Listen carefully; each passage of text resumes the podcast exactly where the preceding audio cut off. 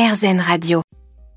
La tutute, aussi connue sous les noms de tétine, sucette, susu, au moins aussi importante que doudou pour de très nombreux bébés et enfants, indispensable à leur apaisement, à leur endormissement. La susu qui peut devenir très compliquée à gérer, surtout quand bébé la perd ou, quand on l'oublie, ou pire, quand il faut l'arrêter. Pour en parler avec nous, pour nous conseiller, la Alexia Poirier, infirmière puricultrice et autrice de la plateforme numérique et de la page Instagram Parlons Bambin. Bonjour Alexia. Bonjour Eva. Je me souviens quand mon fils est né, on était très étonnés du besoin de succion très très fort de, notre bébé. Et je me souviens que le papa avait couru à la pharmacie, qu'il avait dévalisé, qu'il avait acheté une dizaine de sucus pour toutes les essayer, pour trouver la susu idéale. Mais expliquez-nous, ça vient d'où ce besoin de succion chez bébé? Et comment bien choisir une tétine? La succion euh, chez le bébé, déjà elle est présente, euh, ce réflexe est présent déjà in utero pendant la grossesse. Il arrive entre 14 et 18 semaines. Et c'est le fœtus qui va déglutir en permanence euh, le liquide amniotique et il va téter sa langue. Et ce besoin, en fait, il, est, il ne s'arrête pas à la naissance. Et c'est-à-dire que le bébé a ce besoin de succion, mais d'ailleurs, il en a besoin pour vivre, pour téter, pour s'alimenter donc au départ au sein ou au biberon selon le, choix des parents. Et c'est vrai que quand on donne le biberon euh, dès la naissance, qu'on fait le choix de donner du lait donc euh, artificiel, il peut avoir un reste de succion chez le bébé et qu'il ait besoin de s'apaiser. Et c'est pour ça que bah, parfois on ne peut pas rester tout le temps avec son petit doigt dans la bouche du bébé et qu'une tétine peut effectivement soulager le bébé.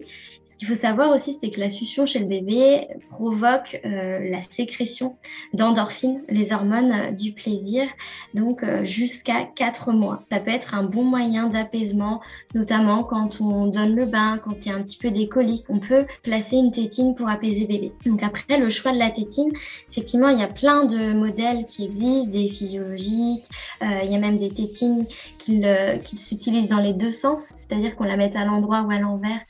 ça fonctionne fonctionne quand même.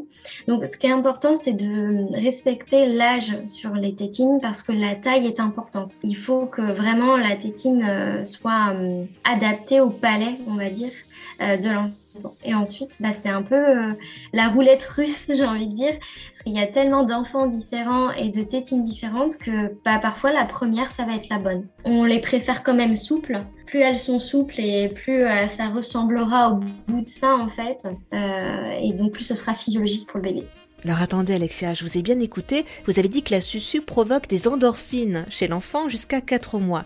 Cela veut dire qu'à partir de 4 mois, on peut arrêter la susu? Il y a déjà parfois des, réveils euh, tototes, on va dire, des, réveils succions, c'est-à-dire que l'enfant va perdre sa tétine pendant le sommeil et va être incapable de se rendormir sans cette tétine. Et sauf qu'à 4 mois, un bébé, la, succion est encore très présente. Hein. C'est-à-dire que euh, au départ, c'est vraiment un réflexe automatique. L'enfant euh, a besoin de ce besoin pour s'apaiser. Mais à partir de, de 4 mois et jusqu'à 3 ans, ça devient un peu un réflexe, mais comment dire, un réflexe euh, qui va apaiser, un réflexe plutôt dirigé c'est-à-dire que l'enfant, euh, il va se rassurer, un peu comme avec son doudou. Ça va être une habitude rassurante pour lui.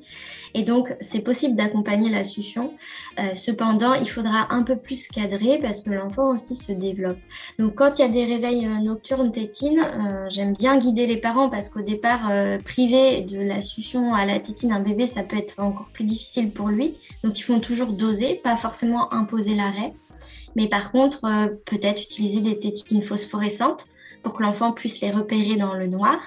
Euh, plutôt que de lui remettre directement dans la bouche, c'est lui mettre dans la main puis accompagner avec son petit bras dans sa bouche pour que en fait le bébé s'entraîne au niveau de la motricité à remettre seul sa tétine.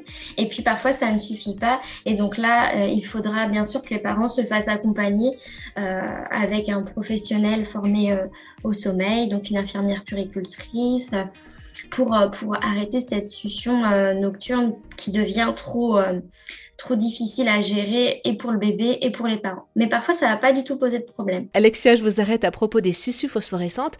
J'ai le souvenir que pour mon fils, c'est vrai que c'était très pratique quand il faisait pas ses nuits. ça a duré très longtemps. Je me souviens qu'au milieu de la nuit, c'était plus facile de retrouver la susu dans son berceau et de lui, de lui remettre en bouche. Mais j'ai également le souvenir que j'avais l'impression qu'elle était tellement lumineuse qu'elle l'empêchait de s'endormir et qu'il l'utilisait comme un hochet. Ouais, c'est tout à fait juste. Il y a des bébés, voilà, comme je le disais, ça va, ça va pas le faire du tout. Donc parfois, il vaut mieux euh, retirer cette tétine, c'est-à-dire accompagner l'enfant à chaque fois qu'il s'endort sans la succion, c'est-à-dire euh, lui proposer peut-être les bras, lui mettre un doudou dans, dans les mains, pour qu'en fait il y ait d'autres sensations, mais qu'il ne soit pas dépendant de la succion à chaque micro-réveil et qu'il en ait donc besoin pour se rendormir. Qu'il ait d'autres moyens de se rassurer seul, une alternative en fait. Et s'il fallait choisir, Alexia Poirier, c'est quoi le mieux? Le pouce ou, la susu? Alors, l'un dans l'autre, de toute façon, euh, il peut y avoir des dommages, on va dire, à long terme. C'est-à-dire, alors l'avantage de la tétine, c'est qu'on peut euh, l'enlever du champ de vision de l'enfant, alors que son pouce, non, il l'a sans arrêt à disposition. Ça va être plutôt ça euh, la grande différence. Et après, bah, que ce soit euh, la tétine ou le pouce. Donc la tétine, par contre, l'enfant ne va pas l'enlever quand il va vouloir s'exprimer. Donc si on a un enfant qui s'exprime toute la journée avec une tétine dans la bouche, on peut avoir des troubles de la et de la mastication et de l'articulation. On peut avoir des enfants qui bavent beaucoup et puis après une légère déformation euh, de, des gencives et du palais. Et pour le pouce, eh bien, en fait, l'enfant va rapidement être gêné par son pouce. En fait, il va avoir le réflexe de l'enlever pour parler. Mais après, voilà, il l'a tout euh, il l'a tout le temps sous les yeux. Souvent, il y a une espèce de, porte d'entrée pour le sevrage, en tout cas pour euh, les enfants qui supportent la tétine, c'est-à-dire la nuit. Elle est rangée la journée et quand il y a un chagrin, une séparation à la crèche, ben on ressort la tétine avec le doudou parce que ça permet à l'enfant de se rassurer. Et souvent, vers l'entrée à l'école, euh, ça peut être une bonne porte d'entrée parce que un enfant qui a encore une tétine à l'école, il peut être facilement étiqueté comme bébé. Et souvent, il y a même une volonté de l'enfant de un peu s'émanciper et on peut justement l'impliquer dans le retrait de la tétine. Donc parfois, les parents trouvent un peu l'argument de de donner au Père Noël la tétine. Alors après, ça peut être plein de choses. Mais par exemple, le sevrage, il peut être initié aussi quand les parents sont plus cool. Typiquement, pendant les vacances d'été, on est tous euh, tranquilles à la maison et donc on peut mettre euh, plus en place euh, de la communication avec son enfant, de la valorisation. Peut-être penser à un achat de grand, par exemple un tricycle, un tricycle avec des petites roulettes. Voilà, tu es grand, tu peux avoir ton tricycle, mais par contre la tétine, c'est vrai qu'on fait pas, on prend pas la tétine quand on est sur son nouveau vélo.